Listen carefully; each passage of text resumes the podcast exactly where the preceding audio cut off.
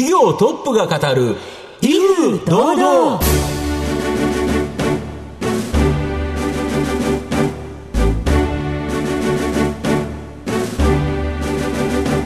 毎度相場の福の神こと藤本信之です。アシスタントの飯村美希です。この番組は巷で話題の気になる企業トップをお招きして番組の指揮者的役割である財産ネット企業調査部長藤本信之さんが独特のタクトさばきでゲストの人となりを楽しく奏でて紹介していく企業情報番組です。今週もよろしくお願いいたします。それでは本日も素敵なゲストをお招きしております。最後までどうぞお楽しみください。この番組は企業の情報システムのお困りごとをアウトソーシングで解決する IT サービスのトップランナーパシフィックネットの提供財産ネットの制作協力でお送りします業トップが語る威風堂々それでは本日のゲストをご紹介します証券コード7901東証スタンダード上場株式会社松本代表取締役社長松本大樹さんにお越しいただいています。松本さん、本日どうぞよろしくお願いいたします。よろしくお願いいたします。株式会社松本は福岡県北九州市に本社があります。創業80年以上の歴史を誇る老舗印刷会社で、上場企業ではオンリーワンの学校の卒業アルバム制作の大手企業です。5月に Web3.0 サービス忍びの正式版をリリースするなど、Web3.0 の新規事業にも注力しています。えそれでは松本さんの方からも簡単に御社のことを教えてください。株式会社松本は、え、もともと卒業アルバムを、えー、と作っている会社でして、えーまあ、年間に大体約7000個程度の、えー、卒業アルバムを、えー、毎年作っております。ただ、まあ、あの印刷会社ではあるんですけれども、えーまあ、その他にもいろいろあのウェブ事業、特に最近先ほどご紹介ありました、えーと、ウェブ3.0のサービスだったりとか、まあ、いろんなことに、えーと、新しい、えー、取り組みをしている、えー、というような、えー、会社になります。はい。また後ほど企業についてはじっくりと伺っていきたいと思いますが、まずは松本さんの自己紹介を兼ねてしばし質問にお付き合いいただければと思いますので、どうぞよろしくお願いいたします。それでは松本さん、生年月日を教えてください。1981年の8月18日生まれ、41歳で、今年42歳になります。はい。ご出身はどちらでしょうか？出身は、えっと、福岡県の北九州市。というところになります。慶応大学にご進学された後茶道部に入ったということなんですけれども理由は何だったのでしょうか？えーとまあ、昔から実は留学をしたいと思ってまして、はい、えーとまあ、留学をするにはあの、まあ、日本文化を知らなきゃいけないということで、まあ、茶道部に入ってました。実際その後ご留学もされたんでしょうか？中国、えっと、上海に、はい、えっとまあ、2004年から2006年の、えっとまあ、約2年間、えっと、おりまして語学留学というか中国語をまあ身につけるために留学したというような形でしたね。中国にされた理由っていうのはどういったところだったんでしょう、うん、はい。えっとまあ、当時あのうちの親がですね、えっとまあ、ちょうど中国人とちょっと、まあ、中国人とか台湾人なんですけれども、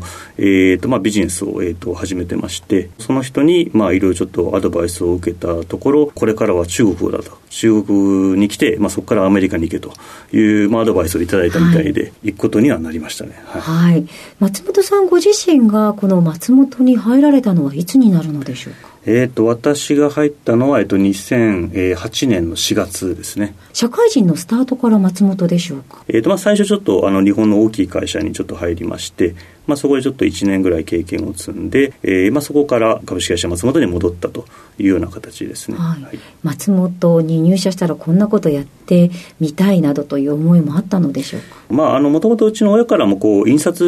は別にやらなくていいと違うことをやるとずっと言われてましてで私自身もどっちかというともっとこう新しいことをやりたいなっていう思いがすごく強かったので、はい、なんか入社してからいろいろこう新規事業系だとかウェブ系だとかあのあんまり本業よりもちょっと違うことをやってたというのがまあ正直なところですかね。社長になられたのは何年前になりますでしょうか、えーと、社長になったのは去年の、えーと、7月なので、えーまあ、2022年の7月です。えー、ぜひあのその時社員の皆様へどのようなあのメッセージをかけたか教えていただけますでしょうか？まあ、あの松本という会社あの当然売上げの7割ぐらい実は卒業アルバムの会社なんですけどもやっぱそうすると、まあ、社員の意識も、まあ、我々は卒業アルバムを作るためにいるんだというような意識がやはり非常に強くてですけど、まあ、あの卒業アルバムというのは実はもうすでに少子化のこう流れに乗ってまして去年生まれたのが大体80万人ぐらい。で、まあ、今の多分小学校卒業生がやっぱり100万から110万人ぐらいいるので確実にこう3割は減っていくんですよね、うん、ですけど、まあ、やっぱこの社内にいるとやっぱりもう仕事だから卒業アルバムをやってんだっていうようなのとか、まあ、ある意味ご卒業アルバムをやってるっていう誇りというのは多分出てくるんですけども、まあ、もちろんそれってすごく大事なことなんですけども、まあ、それ以外に松本という会社はこれからまあキーワードはこうグローバルであり非印刷事業の拡大だったりとか、まあ、そういうふうにいくよというようなことをまあ伝えてあのそれ以外のこともまあ一緒に取り組んでいきましょう。というようなことをを、えーと、メッセージとして発しましたね。はい。ありがとうございます、はい、えー、現在までたどり着いてまいりました。松本さんの人となり皆さんにはどのように伝わりましたでしょうか。後半では松本さんが引きます株式会社松本についてじっくりと伺います。企業トップが語る威風堂々では後半です。藤本さんのタクトがどう冴え渡るのか、ゲストの松本さんとの共演をお楽しみください。まあ、御社は上場企業でですね、まあ、オンリーワンのこの卒業写真アルバムということだと思うんですが、えー、先ほど7000個というふうにおっしゃられたと思うんですけど、大体それぐらいがずっと来てるっていう感じですか？そうですね、まあ、大体6000から7000の間ぐらいを、まあ、ずっと行き来してて、ここ10年ぐらいで大体まあ7000個までになったというような形ですかね。なるほど、はい、やはりこれは小学校、中学校、高校、このあたりがメインというそうです、メインは、えっと、一番多いのは多分小学校ですね、あ小学校はい。まあ、小中高がメインで、うんうん、まあ、たまに大学だったり、専門学校だったりというような形ですね。はい、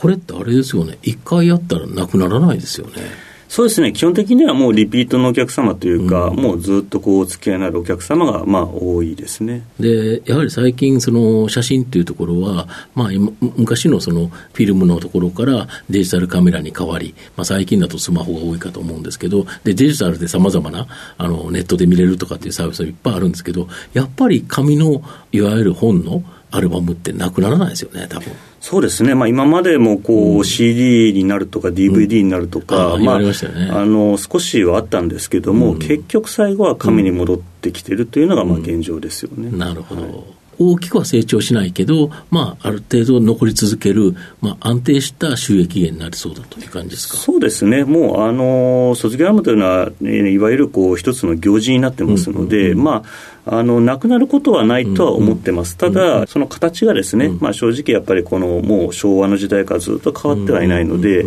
まあ、それが果たしてどうなんだというのは、ちょっとやっぱり社内では議論とか意見はありまして、何かまあそういう、ね、従来のものとは、えー、また別にこう新しい形のあるものというのは、まあ、当社でもこう新しく提案として、えっと、やっていこうかなとは思っております。なるほど、あとは卒業アルバム以外も、この文集、パンフレット、その他一般商業印刷、さまざ、まなものをやってるんですよね。そうですね、あのまとめてあの受注しているような形になります。あと、新規事業としてですね、今年の5月に、このウェブ3.0のサービス、えー、忍び、まあ、これのです、ね、正式版がリリースされてるわけなんですけど、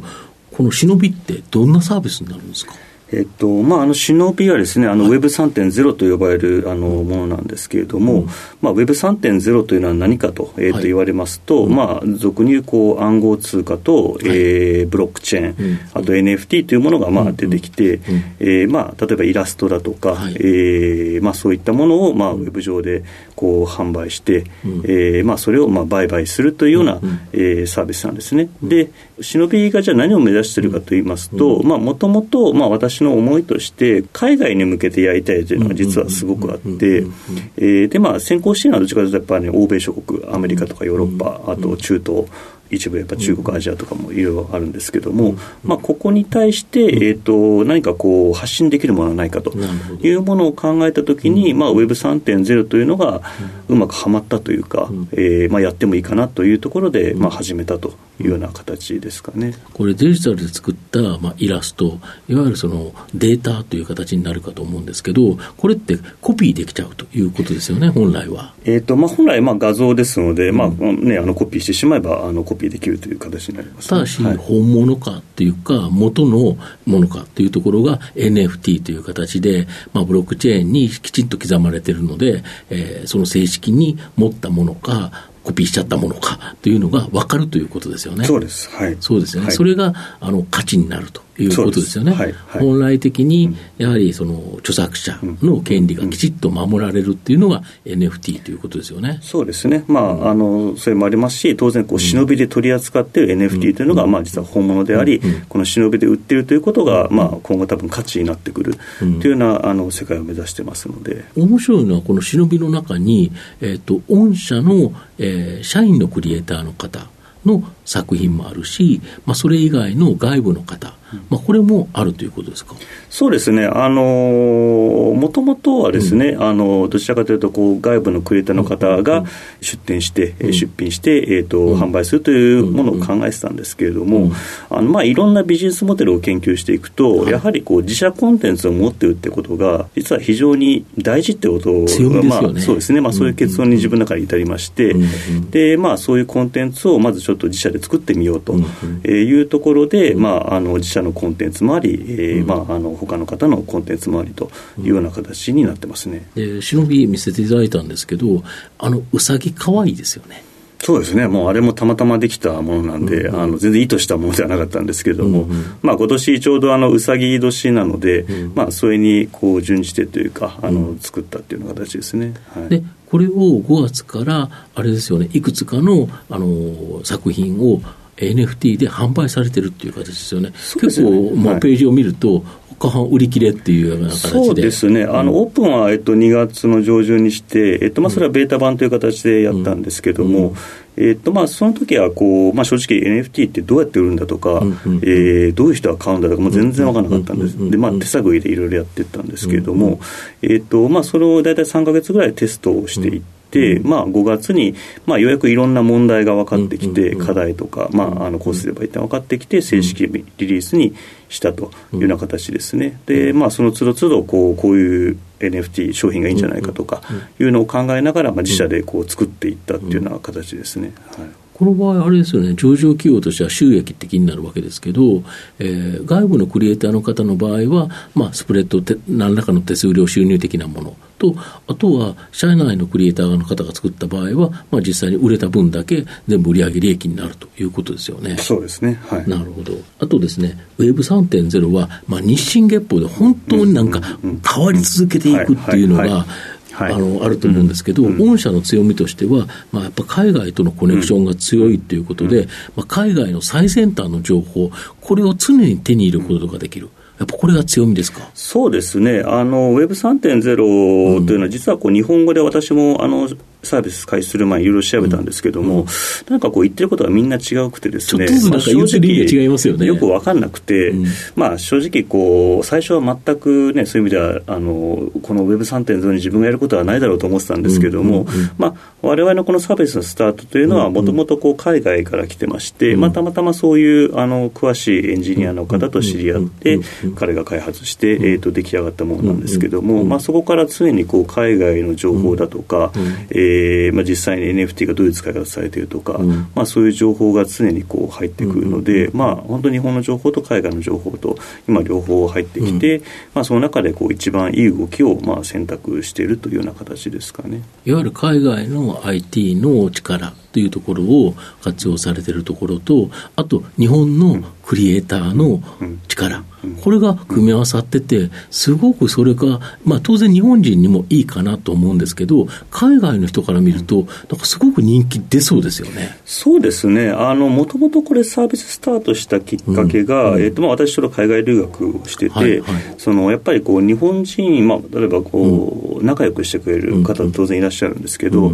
まあ、ほぼほぼが実は日本オタクと呼ばれるような、まあ、アニメとかアニメが好きだったり、漫画が好好きだったりとか、で日本にすごく行きたいと、興味があるというような人たちでただ、えーと、この人たちの情報というのは海外にいるとすごく制限されるんですよね。まあ、ほとんどこう触れる機会がないというか、だから彼らは日本語を勉強して例えば YouTube で日本の動画を見たり、こうあの日本のページに行って、えー、と日本語なんかコンテンツを読んだりとか、でまあ、そこで考えたのは、結局こうこれって彼らにとっては情報が不足していて、で彼らにとっていい情報というものをやっぱり与えてあげること、っていうのが、まあ、これは実はビジネスになるんじゃないかというのを、まあ、ちょっと考えて、まあ、あの海外にもののターゲットを設定したというような形ですね、はい、やっぱり忍びという時代が忍者の忍というあれだと思うんですけど、やっぱりなんとなくそのイメージっていうのが、やっぱ海外向けっていう感じがするんですけど、やっぱそれ、そういう形なんですか？そうですね、あのまあ、海外で日本って言った時に何をイメージするかとか、まあ、いろいろ考えて、分かりやすいのは多分忍者とか、うん、えー、いう形かなと。でただ、まあ、その時忍者にするか忍びにするかっていろいろあったんですけども、うん、まあ、僕はどちらかというとこうあのアサシンというか、はい、ああっちの方が好きでそうするとあのいやこれは忍者じゃないとこれは忍びだと、うん、いう形で、えー、名前を決めたというような形ですね。なるほど。御社の今後の成長を引っ張るもの、改めて教えていただきたいんですが根本支えているものはやっぱりこう製造業であり、まあ、印刷事業、まあ、卒業アルバム事業なんですけれども、ずっとまあ昔から思っているのは、ネットの会社ってずっとネットなんですよ、基本的に。で、ものづくりの会社って基本的にずっとものづくりをやってて、でこれを掛け合わせたものをやっぱりやりたいというのはずっと考えてて、えー、だけど、まあ、なかなかやっぱそういう機会ってなくて、あのやっぱり印刷の会社を見てると、まあ、ずっと印刷事業をやってるし、ネットの会社はずっとネットやってるし、でなので、まあ、今後製造とあのインターネットを掛け合わせて、まあ、新しいものをどんどん作っていって、まあ、成長していきたいというふうに、えー、と考えております。では藤本さん最後の質問をお願いします。あなたの心に残る四字熟語を教えていただきたいんですが。私の大学の,、まあ、あのよく出る四字熟語というか、まあ、これに、まあ、独立自尊という、えー、と言葉がありましてあのまあ、これはあの、ね、福田先生があのおっしゃった言葉なんですけれども、まあ、自分で決めて自分で考えてこう自分で責任を持って行動しろというようなえことだと私は理解しております、はい、これが非常にこうもうずっともうあの心の中に刻まれているというか、はい。まあ、大事な言葉になってます、はい、はい、ありがとうございます。改めまして本日のゲストは証券コード7901東証スタンダード上場。株式会社松本代表取締役社長松本大樹さんでした。松本さんありがとうございました。ありがとうございました。どうもありがとうございました。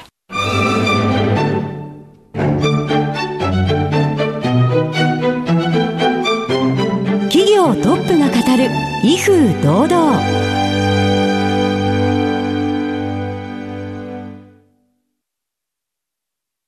業の情報システムのお困りごとをアウトソーシングで解決する IT サービスのトップランナー。東証スタンダード証券コード3021パシフィックネットは